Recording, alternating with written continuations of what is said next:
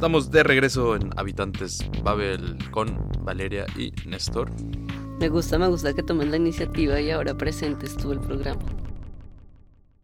Como tú eres la jefa y uno es el trabajador, pues el trabajador tiene que procurar quitarle peso de encima a la jefa y es lo que voy a hacer. Y si ustedes, queridos escuchas, em, pues no están familiarizados con este podcast, les daremos una pequeña introducción. Nosotros somos la revista de español de Babel, una aplicación para aprender idiomas online sin necesidad de cursos ni maestros. y la meta de este podcast es dar a conocer los artículos de la revista.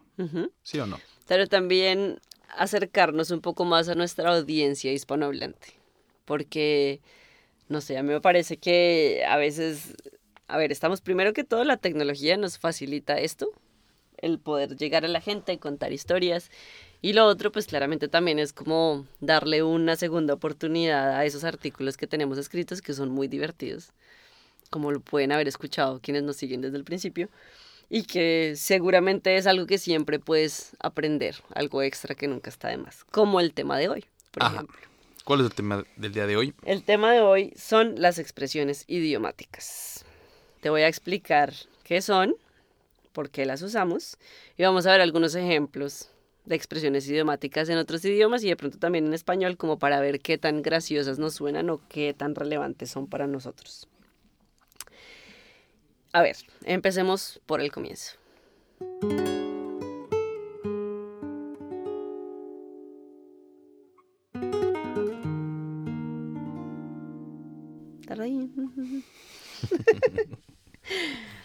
Una expresión idiomática se conocería como dicho, refrán, fraseologismo, expresiones coloquiales, llamaría yo un poco. Y cada idioma, pues claramente tiene sus dichas expresiones dependiendo de su cultura. No sé, por ejemplo, en español yo creo que tenemos una, una, un glosario de expresiones idiomáticas enorme por la cantidad de países en los que se habla en español. Te voy a dar algunos ejemplos. Que a alguien se le salten las lágrimas, rascarse la panza, tiene el ojo más grande que la barriga, cuando te... A ver, Estás bien de gordo, esa es chistosa. Esa nunca lo había escuchado realmente. Como que no, cuando te, cuando te, cuando digamos, esa es la típica de creíste que te ibas a poder comer todo lo que te serviste. Claro. Claro, o sea. Esa nunca la habías escuchado, no, lo puedo creer. Nunca la había escuchado, pero cuando la dijiste, obviamente tenía todo el sentido del mundo. y yo estoy seguro que cuando reconoces el sentido de esas metáforas, de esas expresiones idiomáticas, es cuando has interiorizado las, las variantes y las eh, vertientes de un idioma, ¿no? Y cuando ya te puedes considerar realmente competente en un idioma. Es cierto. ¿no? Pero bueno, por ejemplo, en español está correr como, habla que como alma que lleva el diablo. Sí. Esa, esa me encanta. Esa es como, bueno, primero es súper religiosa. Sí lo que me hace pensar que su origen es el catolicismo postcolonial, como de corre como alma que lleva el diablo. Que se te vayan las cabras al monte. Eso lo dicen en España. En México nunca Esa no nadie la sabía. Yo no, no, lo No. Nosotros no tenemos cabras. Pues no, pero cuando, a ver, ¿qué entiendes? Como, no, pues a esa persona se le, se le van las cabras al te monte. fue la olla, como que se, no, la, no, no la logras. Exacto. Que se te fue la olla también es muy español. Nosotros decimos como no lo logro, no me quedo grande. ¿Tú? Yo, a ver, si tradujera que a alguien se le van las cabras al monte, diría, no, pues esa persona no le sube el agua al tinaco. ¿No le sube el agua al tinaco? Claro, o sea, haciendo, que es otra metáfora, haciendo una analogía del cuerpo humano como una casa, entonces el tinaco pues siempre está hasta ah, arriba y el tinaco sería la cabeza. Entonces, digamos, alguien que no le sube el agua al tinaco es pues que no le funciona bien la cabeza. Interesante, interesante. Eh, meter la pata. Meter la pata. La metí la pata, la cagué. ¿Pero por qué meter la pata? Yo diría, si tú me preguntas cuál es el, qué es lo que yo me imagino del origen de meter la pata, es, no sé, digamos, estás en el medio del bosque Ajá. y estás cruzando el bosque en la Edad Media porque tenías Ajá. que llegar de un pueblo a otro. Ajá. Y vienes cargando la leche, el agua y el pan. Sí. Y por no poner atención al camino, te vas entre un hueco y riegas la leche, el agua y ensucias el pan. O sea, metiste la pata literalmente por no poner atención dónde va el camino. Así me lo imagino yo. Sí, yo me lo imagino diferente. A ver.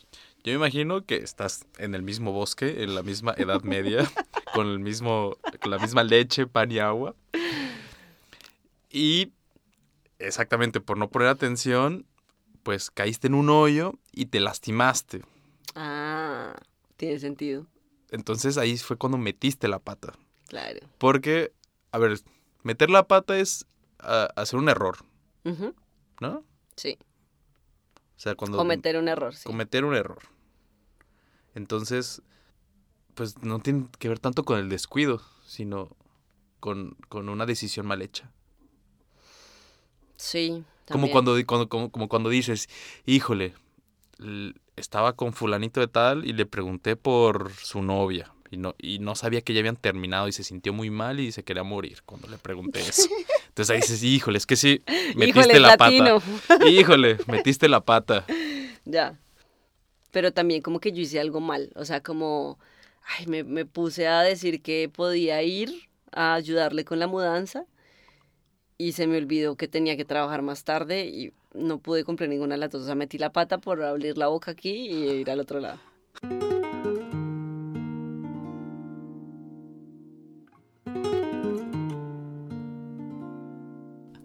Dorar la píldora. Dorar la píldora. Esa es súper, esa me encanta. Pero esa no la entiendo. Yo Porque, tampoco. o sea, yo sé, no, yo se la escucho muchísimo a mi mamá y a mis tíos, o sea, es como de esa generación anterior, que es como le doró la píldora.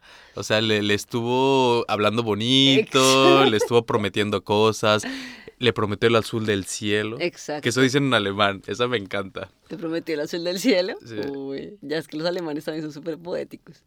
Prometer el Pero azul ¿por qué la píldora? Dola- ¿Qué sería la píldora en el, en el, en el medioevo, medievo, en el, ¿cómo se llama? En la Edad Media.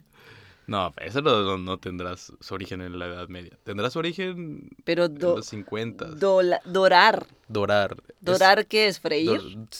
sí, poner al fuego. ¿Y Poner qué al es fuego. ¿La Pues- pastilla? No sé qué le llamarán píldora en, en tu país. Mi país es una pastilla, una píldora es una, una pile, una Sí, sí, sí. Pero digo, medicamento. pero digo, eso es el, el- el- en las sociedades modernas. Pero antes Sí. que era una píldora. No sabemos, espera a ver. Podría, podría haber sido una semilla, quizás. El origen de esta expresión se remota a los tiempos en que los boticarios preparaban los remedios farmacéuticos en forma de píldora manualmente. En aquella época era labor del farmacéutico lograr que no supiera mal. ¿Y cómo lo hacía? Bañando el fármaco en una sustancia dulce para después meterlo al fuego. Lo que hacía que le creara como una capa exterior o una costrica más dura sabor, de sabor dulce. Entonces, co- como lo metía, metía el azúcar al fuego, lo doraba. me gusta, me gusta Claro. la, la Es- expresión. o sea, al final, al final quiere decir endulzar algo. Exacto. Endulzar el oído, Endulzar el oído. dorar la píldora. Pero me parece súper interesante, no sabía que era por eso. Mira cómo el azúcar hace todo mejor. Bueno, y exacto, como tú decías, siguiendo al, al hilo del artículo, las expresiones idiomáticas son esas cosas que cuando logras entenderlas en el sentido que realmente tienen y no, eh, perdón, en el sentido metafórico y no en el sentido que realmente tienen, te hacen entender o te hacen darte cuenta que ya hablas el idioma muy bien, o sea, que lo manejas de cierta forma. Porque claro, si tú a mí en inglés me dices que me estás dorando la píldora y yo no sé qué significa eso, pues voy a quedar perdida. Por ejemplo, en inglés, I am blue significa estar triste. Y si tú me dices a mí en español, o yo te digo, ay Néstor, yo estoy como azul. Estás ahogando. Respira. pues respira. Exacto. Y por ejemplo, es, es muy famoso el hashtag Monday Blues, que es como la Ajá. tristeza del lunes o como esa nostalgia de que sea lunes, como, ay, ah". Ajá. nosotros no lo tenemos. O sea, el lunes azul para nosotros no existe. No. Y eso es una expresión idiomática. Ajá. Y, Entonces- y en, y en, digamos, en Alemania existe el concepto azul, pero en otro contexto. La, la hora azul, por ejemplo. ¿Qué es la hora azul? La hora azul es cuando está a punto de anochecer. Y bueno, generalmente es en invierno, pues serían como las 5 de la tarde. Cuando es una hora en la que está a punto de anochecer, pero tarda un poquito. Y todo está en tonalidades azules. Entonces, pues generalmente se, se asocia al cuando terminas tu trabajo y estás Ujú. como Calman- Bajando, ah, calmándote. die blaue Stunde. Ah, ¿no? pero esto es en alemán. Eso en alemán. Ah, yo sí así yo en español, yo nunca había no, no, escuchado. no, no, eso Claro. es en alemán. Bueno, por ejemplo, también está tocar madera. Nosotros decimos tocar madera. Los italianos dicen tocar hierro. Dicen tocar ferro.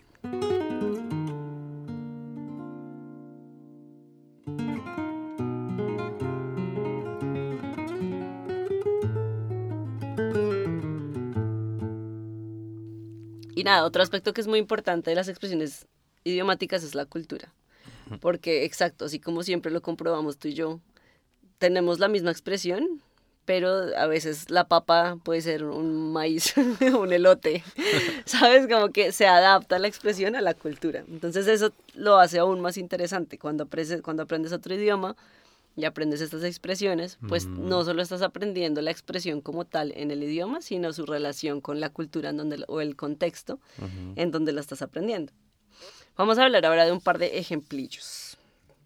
Por ejemplo, en inglés hay una que se llama to push up the daisies, to push up daisies, que es empujar margaritas hacia arriba. Y significa estar muerto, criar malvas. Nosotros tenemos una que se llama chupar gla- gladiolo. Chupar el gladiolo, como está chupando gladiolo, es que se murió. chupar Pero faros. es, es- pero es que esto es muy, o sea, esto es muy calle. Yo no le diría a una, perso- una persona cercana como, no, mi abuelo está chupando gladiolo. O sea, nunca lo diría. nunca lo diría, o sea, suena fatal. En México dirías chupar faros. Chupar No, faros, ya chupó faros. Ay, se murió. Se murió. O, col- no, pues colgó los tenis. Eso sí, eso, ay no, eso es súper triste. Entregar el equipo. Petatearse. Petatearse. Claro que es, es el petate, pues es este, digamos, isomate, donde, Ay, donde te no, duermes. Y ahí te quedas. Y ahí te quedas petateado. O se lo llevó el payaso. Porque es- el payaso por eso es, por la cosa. No, no sé, la verdad. Pero se dice así. Te cargó el payaso, ¿no? Se lo cargó el payaso. Se lo llevó la flaca, Ese también.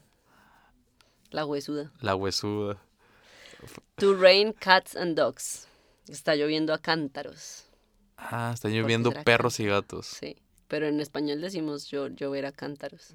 Llover a cántaros. O em, se está cayendo el cielo. Se está cayendo el cielo, es cierto. A ver, ahora el test en alemán, que es tu especialidad. Richtig. Richtig. Nur Bahnhof verstehen. Nur Bahnhof verstehen. Es como que solo entendiste Bahnhof. O sea, solo entender estación, como no entendí ni papa. Así. No sabía, no la conocía. Yo, yo tampoco. Otra, ah, esta es fácil. Die Daumen drücken. Ah, eso es apretar los pulgares fuerte y eso quiere decir desearle suerte a alguien. Cruzar los dedos. sí. Cruzar los dedos, hacer changuitos. En inglés se dice break a leg. Rómpete una pierna. Ah, sí, Como buena suerte. claro. ¿Y en, y en colombiano? Em, te pongo una velita y rezo por ti. sí, no sé, te deseo suerte, buena suerte. En la buena. La No buena. sé. Nicht alle Tassen im Schrank haben. Ah, ese me encanta. Ese es buenísimo. Eso es, eso literalmente quiere decir que te faltan tazas en la alacena. Exacto. Refiriéndose a la alacena como tu cabeza y las tazas diríamos las neuronas. Entonces, a alguien que le faltan neuronas en la cabeza es alguien que no piensa bien, que, que no, que no está cuerdo. Y nosotros decimos que le falta un tornillo. Exacto. Pero por nosotros súper mecánicos todos. Bueno, te falta la tuerca y el tornillo. O que no le, no le gira la ardilla, Nosotros decimos se le corrió la teja. se le corrió la O teja, sea, así de la casa como o no le sube el agua al tinaco. otra vez. otra vez. O em, lo tiraron de chiquito. Se cayó de la hamaca.